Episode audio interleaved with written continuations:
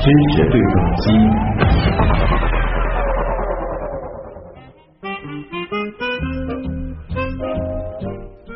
今天的话题呢，我们要把目光投向两种动物啊，它们呢都有一些共同点啊，比如说都生活在水中，偶尔呢也会上到陆地，而它们的名字呢大家也都很熟悉。与此同时呢，他们也都正在遭受着生存的危机。哎，他们呢就是海龟和大鲵。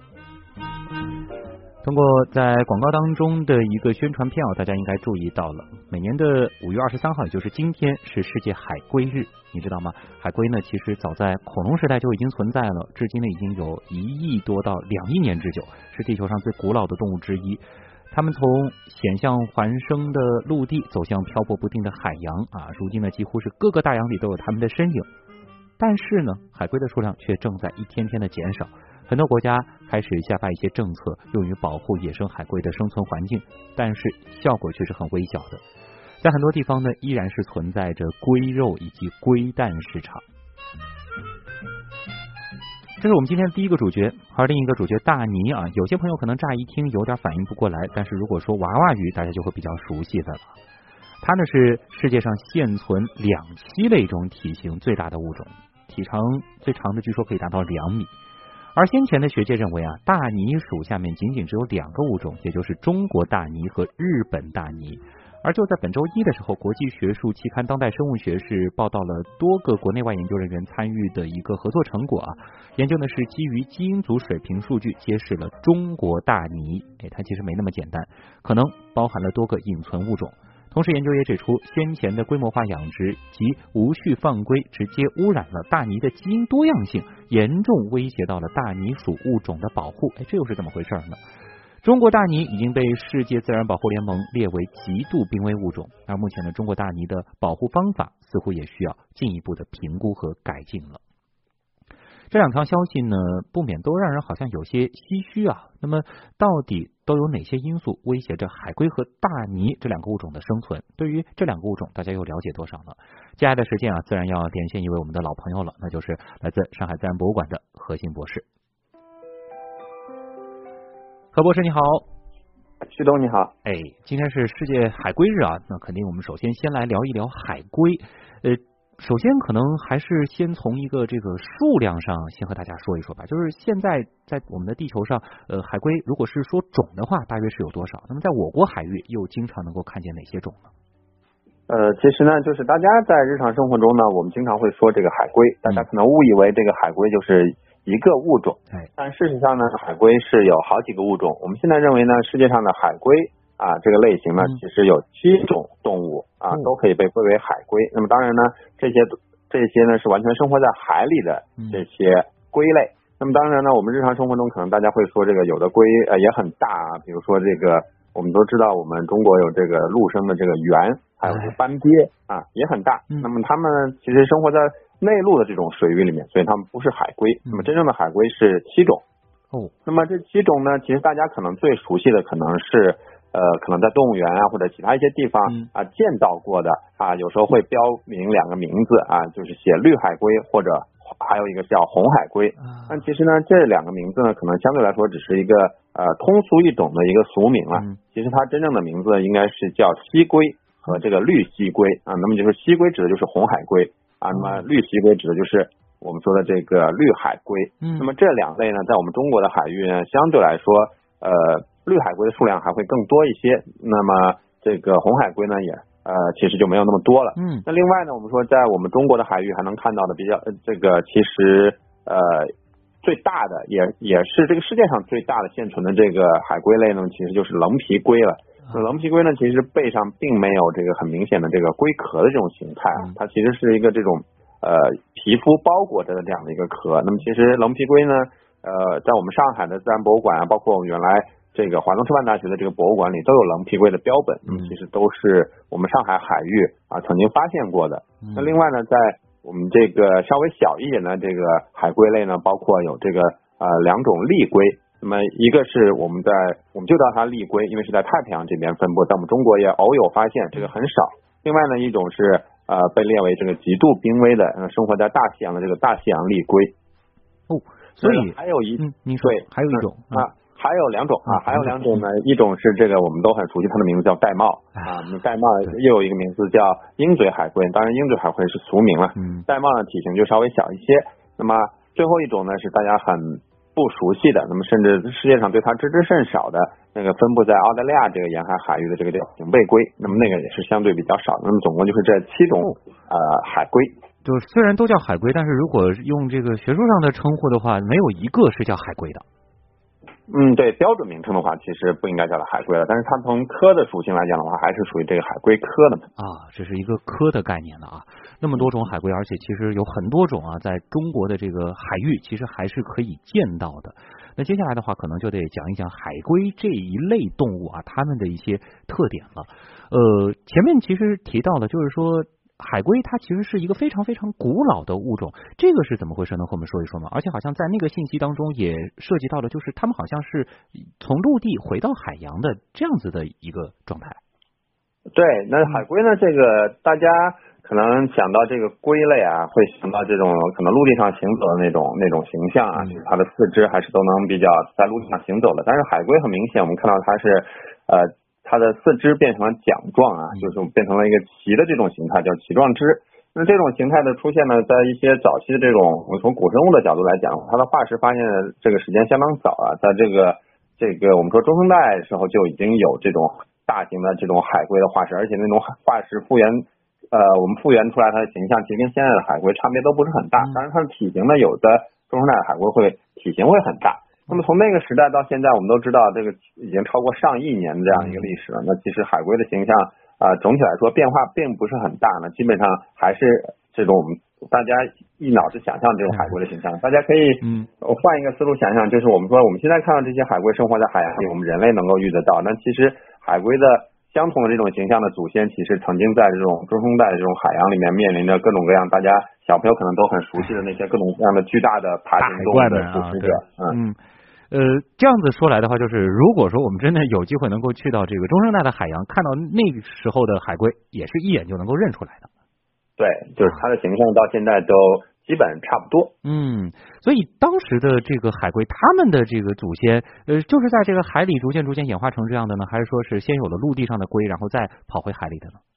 嗯，这个其实就像我们在生物演化里面，呃，出现过很多次的，就是陆地动物啊，又重新回到海洋的例子，像海龟这个很明显，那么它当然是从这个已经有了这个四肢的这种龟鳖类动物啊，然后重新又。啊，回到这种海洋里面生存，就是不在基本不在上岸的这这样的一个生存方式。那么更多的例子，大家可能都能想到，比如说海豚啊、鱼龙啊，这些都是类似的。是，所以海龟其实也是重返海洋的一个代表啊。那么，对，自从他们的这个祖先啊回到了这个海洋，主要在海洋当中生活之后呢，其实如今的这个海龟也是遵循着他们祖先的这种生活的节奏吧。一生当中，绝大部分的时间都是在海里度过的。这里能和我们讲一讲，就是一只海龟它的这个一生，它的这个生活轨迹大约是怎样的吗？嗯，其实呢，我们在很多的纪录片里，大家可能都看到这个呃成年的，就是已经啊这个呃受精好的这种雌海龟呢，它会在一个比如说特定的这种时间了，经常纪录片里会反映到，比如说是特定的潮汐或者特定的这种呃月呃月球的这种引力的这种所造成的潮汐的这种。呃，时刻吧，然后他会回到这种他们曾经自己啊诞生的那片海域的这种沙滩上，然后去挖洞，然后产卵，然后产完，然后呃产完卵之后，这个母亲其实就离开了嘛，然后等待这个一定时间之后，然后这些呃数目众多的这些海龟蛋呢，呃，然后通过啊阳光啊这种室外这种温度的这种条件的孵化，然后重新孵化出啊。很多的这种小海龟，然后他们在通通过一段这种沙滩，然后再奔向大海。当然，我们都知道，嗯，很多片子，包括我们很多小朋友，大家好像在等着那些小海龟。对他们的这个死亡率是相当高的，因为海龟是一个很典型的使用这个我们说大量繁殖，呃，大量产生后代，然后只有少数个体能够存活到这个真正重新能够回到这种繁殖年龄的这这样的一个生存模式啊，这样一个繁殖模式的。所以他们的我。存活率是蛮低的啊，但是一旦它回到海洋之后，然后反真正成长为成年的一个个体，其实在呃正常的情况下，其实他们在现代的这个海洋里面，其实并不存在什么很明显的天敌。哦，就是可能说他们的这这个形态已经演化的是非常非常成熟了。对，就其实我们说海龟从无论从它的这个。虽然他们的行动相对比较缓慢，但我们知道龟类呢，它其实它的这个身体的这个至少有这个壳嘛，包括它的各种这种呃呃抵抗的这种能力吧。其实大多数的这个海洋呃其他的那些猎食者，其实在至少在现在的海洋里面，并不以海龟为主要的一个猎食对象。那其实我们都知道，这个海龟现在面临最大的威胁仍然是来自于呃我们人类。对。呃，这个的话，其实就要说到接下来的有关海龟它的一个生存现状的问题了啊。但是这里我们得先进一个广告，广告之后呢，我们继续和何博士来聊。拍牌何必那么辛苦？购福特新蒙迪欧插电混动版，获免费新能源牌照，免购置税，更享油电双重优势，长续航更环保。福特尽无止境。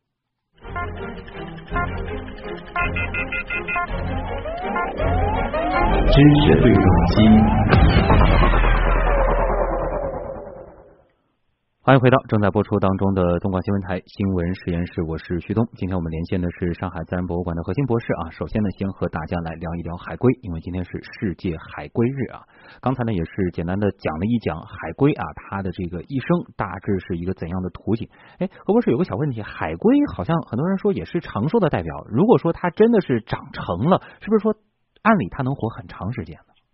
嗯，其实呢，我们说龟鳖类的物种，尤其是那些大型龟鳖类物种啊，它的寿命相对来说都是比较长的。但是呢，你要真的说它这个海龟这个岁数到底有多少啊？那其实很难说，因为很多的在人工饲养的条件下，更多的是养养，比如说动物园这些情况，它养的是这个陆龟，就比较大型的陆龟，可能能够呃推断出它的年龄，可能因为饲养的时间就很长嘛，可能超过百年这样的时间。但是我们说真正一个海龟，我还没有看到类似这种报道啊，因为。呃，如如果在人工饲养条件下饲养海龟，它其实对海龟来讲的话，它的活动空间是十分有限的嘛，它们的生存状况相对来说并不是特别好。嗯。那么真正在野外的话，我们知道，如果在大海里面，我们如果想去研究一个野外物种这种年龄啊，很多时候用的一个方法，在生态学里面叫这个标志重补法嘛。嗯。就是你可能要给这个动物上了一定的这种标志啊，比如说一个记号、一个跟踪器啊，或者什么样子，但是在很多年之后又重新发现它，那么可能推测出它的年龄。但是其实，在海龟身上可能有。做过很多这种跟踪器了，但是其实相对来说并没有，比如说时隔很多很多年重新发现一个海龟这样的案例。那么其实我们也很难说这个一个海龟到底能活多久。但是从理论上来推论的话，其实那些很大型的个体，呃，长到呃一个这个，比如说某种海龟里面比较偏大的，如果重新发现它的话，其实相对来说应该年龄是很大的。嗯，就是龟的话，可能就不像蚌之类的，它有这种生生长纹啊，可以去数出它的这个年龄。还是得用其他的方法来推测的啊。呃，您刚刚提到了，就是海龟其实它是需要挺大一片海域来生活的。那一只海龟它在海里待的这个时间，通常是停留在一个多大的范围呢？还是说可能是像这个鸟一样的，这满世界乱乱跑呢？呃，这个很有可能，我们说就跟鸟有点类似，就是它们的活动的距离呢，其实可能是相当远的。嗯，那么这个呢，对于不同的海龟物种来说，可能有不同的这种案例了。其实。我们刚才说到过，有一些相对比较罕见的那些，就比如说那个平背龟。那么其实澳大利亚当地呢，其实也没有太多的研究数据。但是比如说对一些数量相对较多的啊这个海龟类型，比如说我们说的这个绿蜥龟，就是绿海龟。那么就在我们中国，在这个呃海南这边，就就有一些呃科学家进行他们的研究。那么我我曾经看到过一些相关的一些研究的这个呃这种报报告吧。那么其实可能从比如说在这个我们中国的西沙群岛这边。啊，捕获到的这个海龟，然后从给它安了这个跟踪器之后，它们其实活动的空间是整个的，可能游到了最远，比如说到我们中国的这个台湾海峡啊这一带，然后再往南的话，要到南海那边一带。那其实它可能整个这个中国的这个南海都是这这个绿海龟种群的一个活动的一个这这种。范围吧，那么其实对于它更多的，嗯，对，更多的可能他们的迁徙距离可能会有更长。嗯，这个别看他们感觉好像这个慢悠悠的啊，但实际上也是需要非常非常广阔的海域的。呃，接下来就要聊一聊他们的这个生存危机了啊。在谈我们这个人类的问题之前呢，其实呃，我看到有一个研究，我觉得挺有意思的，也。可能有一些朋友乍一听啊，会想不明白到底是怎么回事。就说气候变暖这样的一种趋势会导致海龟的生存危机，有可能会让它们雌雄比例失调，这个是怎么一回事？啊，这个呢，其实我们就大家可能不太了解，就是在我们。啊，比如说人类啊，包括哺乳动物，呃，这些鸟类身上，其实可能性别决定的是靠我们的这个染色体来决定的，就是有性染色体。但是在很多的爬行动物身上呢，其实它的性别决定是靠温度的，就是在某一温度呃的条件之上或者之下，它们分别是这种雌性或雄性。那么我看到一些海龟的一些这种报道呢，应该是它的这个。雌性呢，应该是在温度较高的情况下啊产生，就是它的孵卵，这个卵可能发育成这个雌性个体，然后在温度较相对较低的一种情况下，它能发育成雄性。那么，比如说介于这个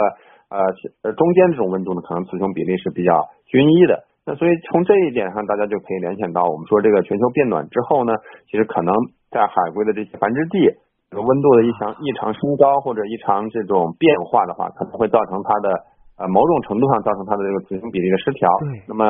然后产生的这种后代呢，其实可能它的雌雄比例就呃进一步的失调，因为我们知道海龟的这个年龄很长嘛，你真的要去衡量它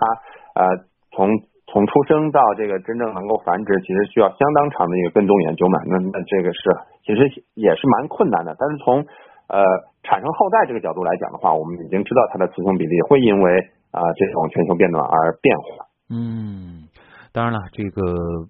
有气象记录以来，其实整个的这个数据也告诉我们，气候变暖的这个趋势的确也和人类活动啊这个密不可分。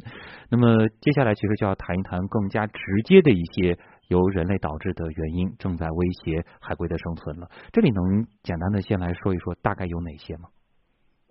呃，你说直接的，我们说对海龟的一个影响啊，那肯定。我们说，除了这个气候气候原因这个间接的之外呢，直接的最直接的肯定还是这种人为的捕杀了。人为的捕杀呢，其实我们也看到过一些啊相关的报道。那么可能一些不太呃道德的这种渔民啊，会在这种海域啊，会去直接去捕杀海龟。那么这这样的情况其实是令人很。遗憾呢啊，还有一些情况可能是，比如说他们在他们产卵地可能会大量的盗取这样海龟卵，那么其实也是直接去影响海龟的。那另外呢，我们说呃一些把海龟呃猎捕之后，不把它不仅把它当做这样一个肉食的一个来源，甚至把它当做一个这种工艺品或者说一个材料来来捕杀海龟，那其实也是一个很直接的一个伤害。刚何博士提到了玳瑁啊。这个一听就一惊了，因为玳瑁它也是一种海龟，但是玳瑁制品其实在之前好像一度也很流行啊。对，因为我们都知道，大家经常会听说过这个玳瑁色啊，就是一种这种斑斑驳驳的这种颜色，其实就是玳瑁身上的这个壳的一个主要的一个颜色。那么玳瑁这个身上的这壳啊，包括它这个结构啊，可以有时候在之前可能会。经常被用来做这种眼镜架呀，或者这种一些高档的工艺品。那甚至整个玳瑁这种标本，很多时候会被当做一种这种很漂亮的这种这种展示品，然后被制作，然后被展示、被被收藏。那么其实都是对这个玳瑁的野生种群的一个严重的一个呃影响。对。呃，之前好像也有说过，就是联合国环境署曾经是呼吁大家去识别，呃，或者说是学习识别龟壳产品啊，尤其是在这个购买相应的这种，比如说太阳镜啊，或者是首饰之前，确定一下这个产品当中是不含玳瑁成分的。这个的话，何博士知道大概怎么样去区别吗？这个呢，其实相当有难度。那其实我们说，如果真的这个玳瑁制品的话，那肯定跟一些呃。仿的这种色型的，那么大多数这种仿的色型，比如说用来做眼镜的话，肯定都会大家都知道，肯定是一些这种人工合成材料嘛，应该还是能够能够看出来。但是你说真的，比如说做成一些工艺品的话，那其实相对来说还是需要一些专业的、有经验的人士来进行鉴别的。但是从另一个角度我们来说呢，这个玳瑁色大家都知道，那其实人工合成的这些塑料呀，包括其他的。树脂啊，可能都能做出玳瑁这种颜色。其实我们完全没有必要去使用这种玳瑁的材料，已经很漂亮了。那么像玳瑁这个物种，它的这个生存现状是不是也是令人堪忧的呢？对，就是我们说在在这个呃 IUCN 就大家知道这个世界自然保护联盟给这个濒危物种定的这个级别里面呢，这个所有的海龟都是处于这个濒危级别的。那么其中呢，这个。除了这个呃，其中我们说玳瑁，还有另外一种就是分布在我们刚才说到一个分布在大西洋的大西洋丽龟，这两个是属于极危级别的，然后其他的呢都属于这个呃易危级别。当然我们说到刚才有一个平背龟，它其实数据是缺乏的。嗯。那么就是在已有数据的那么中这些这这这个六种海龟里面呢，其实玳瑁和这个太平洋丽龟是最濒危的两种，就极危就是极度濒危的意思了。嗯。呃，当然，其实还有一些对于海龟的这个威胁啊，这样算起来，的确也是人类的这个间接行为导致的。那可能就是海洋环境破坏，包括海洋垃圾了。呃，之前也听到过一些这个新闻，好像就是说会有这种海龟它误食了这个塑料袋，它以为这东西是水母，然后导致这个最后死亡的这种情况，是吗？对，因为在我们说这个七种海龟啊，它不同的种类可能食性是不太一样的。那么，但是它们共有的一个比较。主要的这样的一个食物的来源吧，就是除了那些绿海龟，它虽然主要吃这个海藻、海草，那么可能也会吃这个水母一类的。当然，像棱皮龟这样，它纯这种呃高度依赖这种水母作为自己的一个食食物来源的，那其实很大程度上会受到我们所谓的这个人工的这种塑料袋的一个影响，因为漂浮在水中的这个海洋中的这些塑料袋啊，那么尤其是这种这种形态啊，这种这种啊，特别像这种。水母的这样的一个形象吧，那其实对于海龟来讲的话呢，其实是并没有这种分辨能力的。那么吃到肚子里面肯定会日积月累啊，最终导致它的这个肠道啊、消化道的这样的一个梗阻，然后导致它的一个死亡。嗯，对于海龟来说，可能塑料袋的这个问题是尤显严重哈。当然，其他的包括沿海环境破坏，这个其实不仅仅是威胁海龟的生存，海洋生物甚至是很多的这个鸟类、其他的这个生物，同样都是受到影响的。对的，嗯。呃，刚才其实也说到了，就是在咱们中国的沿海，还是会有很多地方有机会呃直接看到海龟的。那么目前呃有什么协议具体的会去保护他们？另外呢，就是说，比如说在这个新闻当中啊，我们也会看到有的时候，比如说游客遇到了海龟，这个时候到底又该怎么做呢？嗯，其实呢，我们说真正这个协议啊，它其实大家在我们中国遇到这种海龟的话，大家应该就是我们可以明确一下，就是所有的这个海龟物种啊，就是我们中国有分布的海龟物种都是国家二级保护动物。那么在这种程度上呢，其实呃遵守中国的这个野生动物保护法呢，其实就是前提了。那么呃你说世世界上呢，我们刚才已经说了，那个 IUCN 把它们定为这样濒危级别，那其实还有一个这种国际野生动物的这个贸易公约里面这个 CITES 这个附录啊，很多把这个。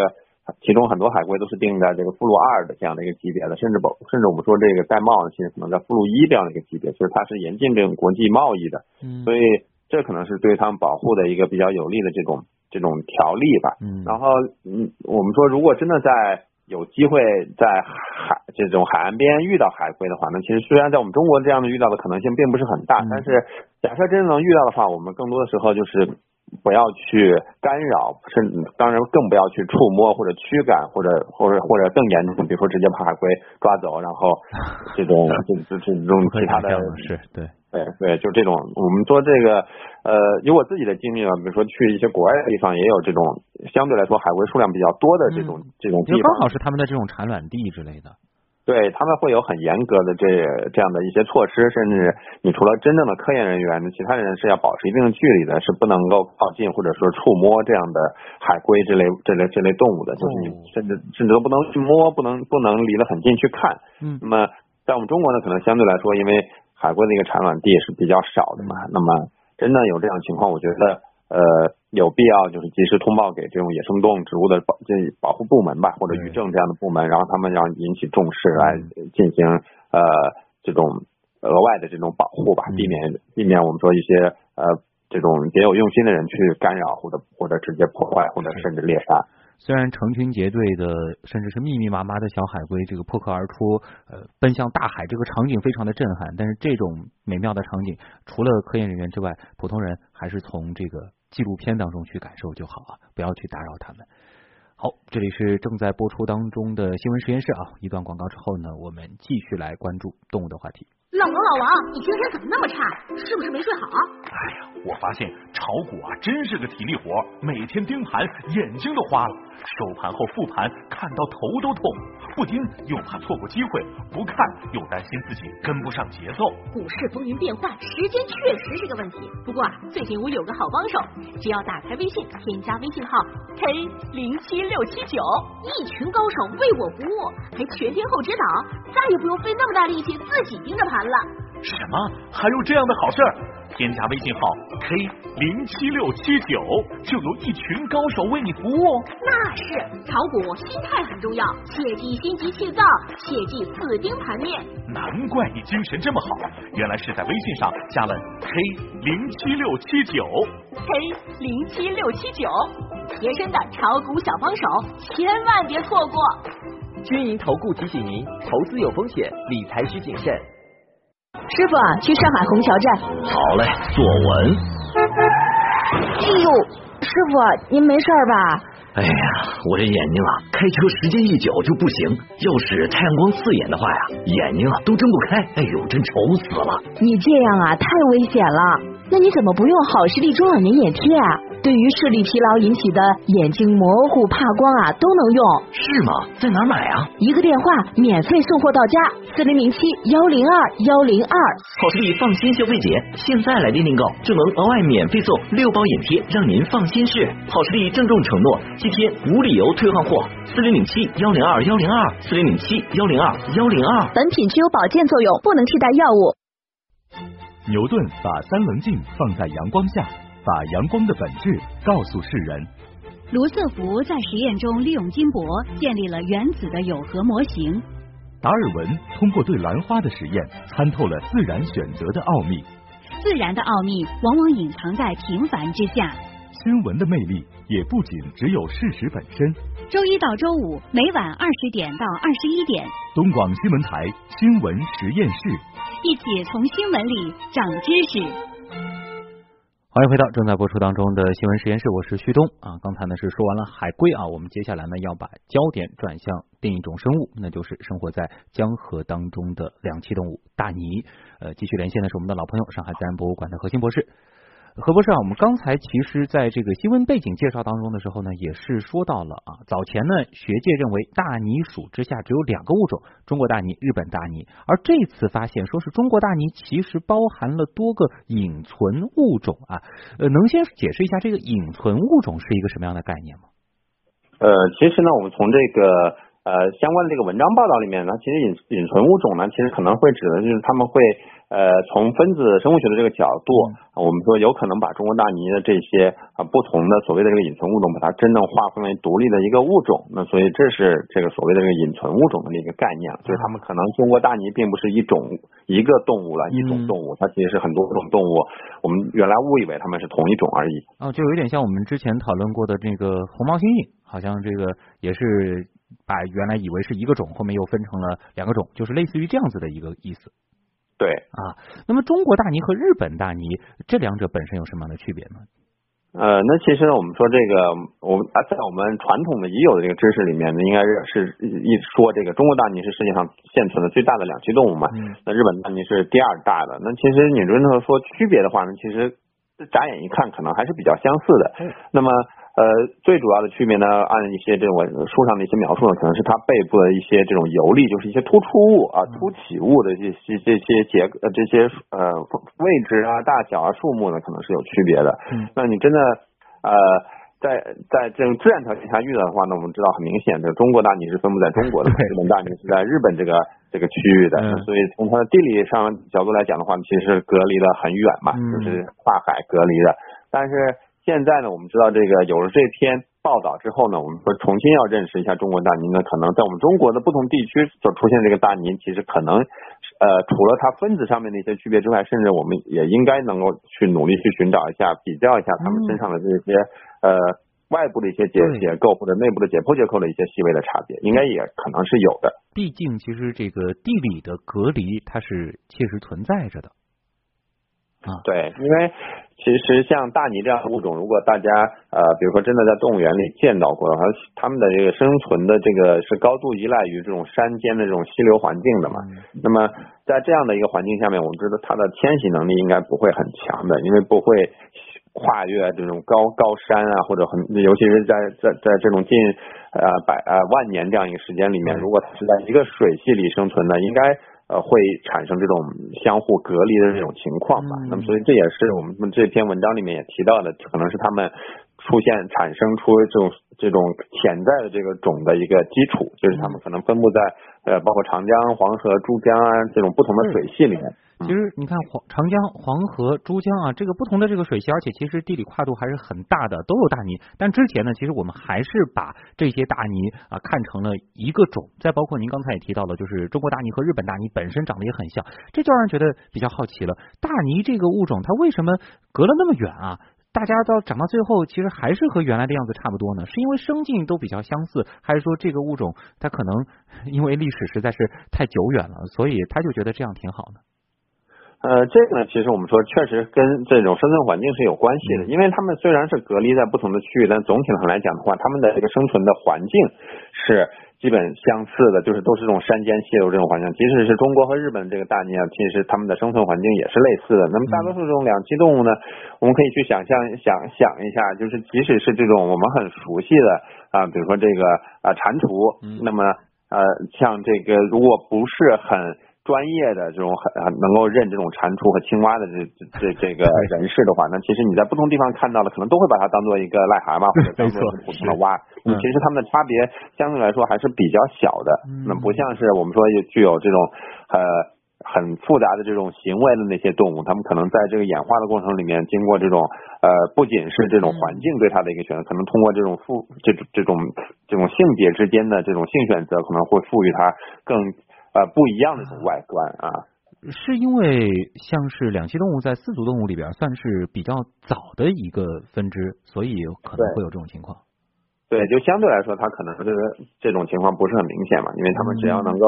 遇到，就可能能够这种交配啊，因为可能不会有太复杂的这种这种呃这种交配前的一些这种这这种行为了。那么，所以这也是我们看到的这个文章里面后面也提到了中国这个大鲵可能隐藏的一个。这种威胁，就是我们说，即使是来自于不同的种群，或者甚至说可能是来自于不同种这个大鲵，在野外遇到，他们都能够去这种交配，那么就有可能产生一系列的问题。嗯，所以就是呃，不同的种，并不意味着它们就一定存在着生殖隔离了。对，这其实呢，我们说，大家在传统的概念里面，我们说这个对生物的这个种的这个定义呢，是是认为它们能够啊，这这个。如果是两个物种的话，它们杂交之后产生的后代是不能够稳定繁殖的嘛？但其实我们说现在这这呃近年来啊，对于这样的一个生物物种的这样一个概念的一个认识呢，其实是在变化中的。其实物种，我们对人类对物种的这个认识呢，其实呃很多时候并不是很准确，甚至它是一直在一直在发展中的。就是很多时候我们会觉得这样两个物种它可不能不能这么就是可能杂交了，嗯，它。我们是不是能把它当做一个物种？这这不一定。那么，呃，举一个简单例子，就是我们在一个经典的一个案例，就是这个环北极地带分布着很多这种海鸥嘛，我们俗称叫海鸥，其实各种银鸥。那么这些银鸥呢，有很多个种，但是这某每一种银鸥呢，只能跟它周围的两种啊或者几种银鸥进行杂交，就是分布区域比较接近的。但是比如说它跟它这个生活在这种美国的这个呃，就生活在加拿大这边北边的这个呃银鸥的物种，跟生活在欧洲。这种北部的这种环北极地带的这种物种就不能杂交，那么这就是我们说这个物种到底这一圈都是一个物种还是不是一个物种呢？这就很难说啊。那所以这就是我们说对于物种认识的一个变化。嗯。那么大鲵呢，可能也是存在这种情况，就是可能它们都能够进行杂交，但是从它的遗传的分析的角度，它们其实在自然条件下，它们相隔的这个环呃地理隔离已经很久了，然后产生了这种从它的。基因的角度来讲的话，已经产生了这种足够能够确定成不同种的这种变异程度。那么包括我们说这个分子生物学的这种研究，他们取了很多的这个样本嘛，其实也证明了这一点。他们可能这个基因差异性已经达到这种种的差异啊。所以现在其实更多的还是在分子层面啊看这个物种之间的区别了。但是这个其实就会让人觉得有些想不明白了。那本来他们其实就可以这个杂交的话，呃，那这样子。为什么说我们现在的这些保护大鲵的方法，有可能反而会威胁大鲵它本身的这种多样性呢？嗯，因为呢，其实我们从相关的报道里面看到，就我们现在这种所谓的这个杂交啊，很多时候是因为我们采取了啊原来采取的那些保护的措施，就是我们通过人工养殖，然后增殖放流。因为对于很多爬行动物、两栖动物，包括鱼类啊，它们因为只要能够，我们人类只要能够获得这种能够产卵的个体。那么可能能够通过人为的方式，然后产生出很多的这种幼体，然后等到一定程度、一定程度之后放归野外，当然是一个很好的帮助种群壮大的这样的一个人工的一个方式。嗯，但是这样的方式呢，我们看到这个相关报道也指出啊啊，我们中国在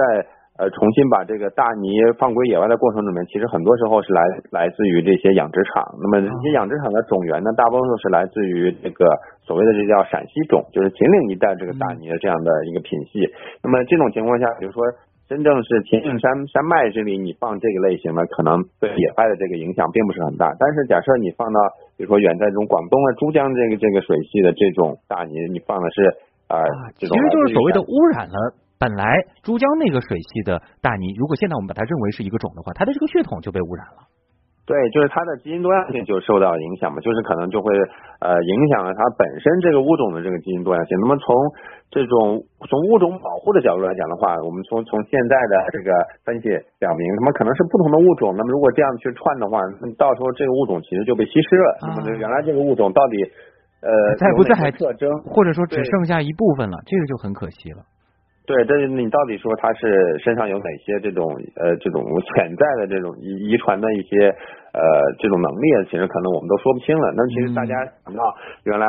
呃关于猩猩的那个话题里面，可能也提到过，就是我们呃在野外已经把猩猩区分为三种了嘛，但是很多时候在一些动物园的饲养里面，还是把它。最早都是混养的，然后也造成了后面产生了一些杂交的个体。那这些杂交个体在我们人类已经认识到它们是不同物种之后呢，现在已经让这些杂交个体基本上是不让他们再从事这种呃繁殖后代这样的一个情况，避免他们的这个基因进一步的这种污染啊。那么这就是对于大鲵来讲的话，我们需要采取的可能也是类似的这种情况，这种措施，但是相对来说可能更难一些，因为毕竟已经在野外放归了这么多年，这么多的这种。呃，人工人工饲养的个体，那么从他们的这个研究里面也表明，在野外采到很多样，其实可能都是来自于采到的所谓的野生个体，甚至都是呃已经是饲养场里面养殖后，然后放归野外的那些个体。哎呀，只能说啊，这个研究的进步是推动这个保护的更新啊，也再次感谢何鑫博士和我们带来的分享，谢谢，再见。